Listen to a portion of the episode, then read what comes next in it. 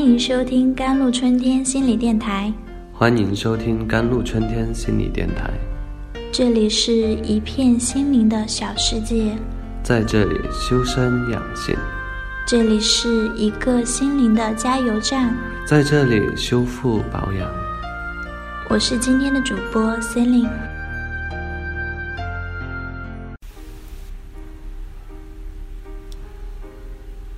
真正好的情绪就像金子一样珍贵，它可以给我们带来乐观的思想、欢笑、创造力和所有的生活乐趣。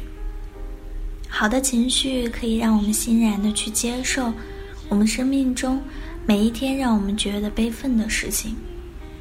心理学研究员都同意这么一个观点：积极良好的情感跟良好的创造力、解决问题的能力。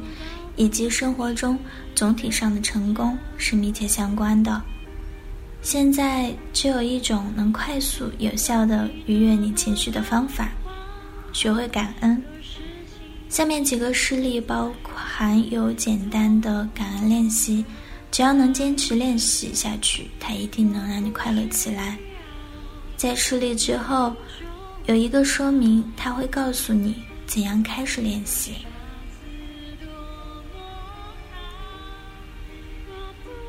最近的三项研究支持了感恩在改善情绪方面的作用。研究者惊奇地发现，快乐是可以通过简单的感恩练习培养起来的。实验的参与者把每周要感激的五件事记下来，坚持十周。研究的结果表明，那组被要求每周记下五件。让人心存感激的事情的被试者，比起只是简单听了五件事的被试者更加快乐。他们的快乐感比起另一些被试者高了二十五个百分点。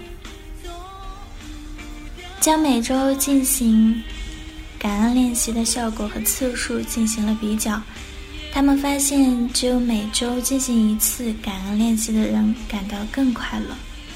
这个结果表明，过分的感恩是没有特别的好处的。这可能是由于次数多了，人们就习惯了。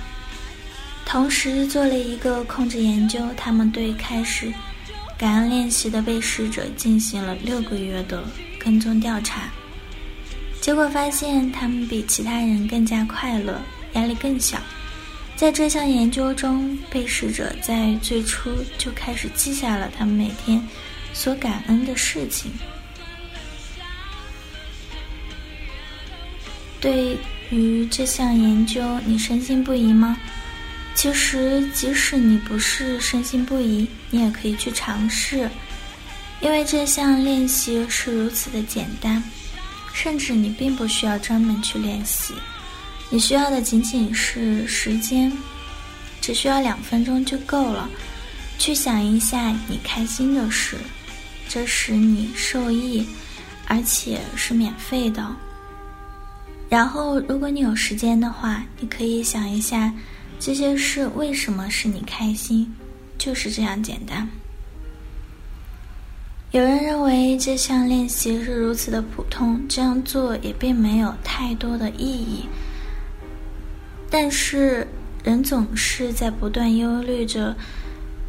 没有得到的事物以及未知的事情，结果他们很少察觉到自己真正拥有的事物，以及已经发生过的好事。